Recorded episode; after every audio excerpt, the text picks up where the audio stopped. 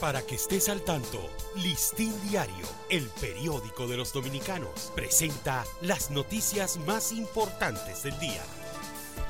Buen día, hoy es martes 14 de marzo de 2023. La pandemia del COVID-19 puso en evidencia la necesidad de que el país revise los programas de formación de especialidades médicas que desarrolla y que hagan las transformaciones necesarias para graduar a los especialistas que necesita el sistema. Un operativo dirigido a reducir los índices de ceguera en el país que de acuerdo a los últimos estudios afecta a 49 mil personas. Eh, será realizado por la organización no gubernamental norteamericana Batey Relief Alliance. Ayer se cumplió un mes desde que ocurrió la muerte de la adolescente de 16 años Esmeralda Richiet pero las investigaciones que encabeza el Ministerio Público aún no han arrojado datos concretos de lo ocurrido el pasado 13 de febrero. Dirigentes del Comité Ejecutivo de la Asociación Dominicana de Profesores se manifestaron frente a la explanada del Ministerio de Hacienda para exigir mejoras en las condiciones de vida y salud de los jubilados y pensionados del Magisterio Nacional.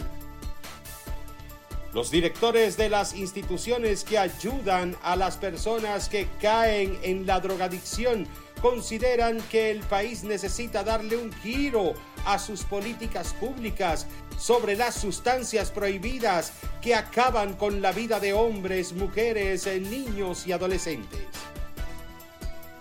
Siete jóvenes con discapacidad auditiva logran su sueño de realizar estudios universitarios, lo cual se le había dificultado por las limitaciones económicas.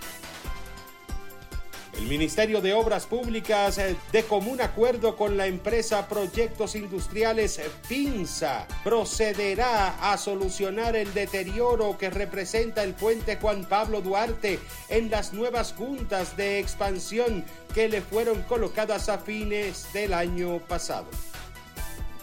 La tercera sala de la Suprema Corte de Justicia rechazó un recurso de casación interpuesto por una jueza en contra de una decisión del Consejo del Poder Judicial que la destituyó por haber cometido faltas disciplinarias en el ejercicio de sus funciones. Para ampliar esta y otras noticias, acceda a listindiario.com.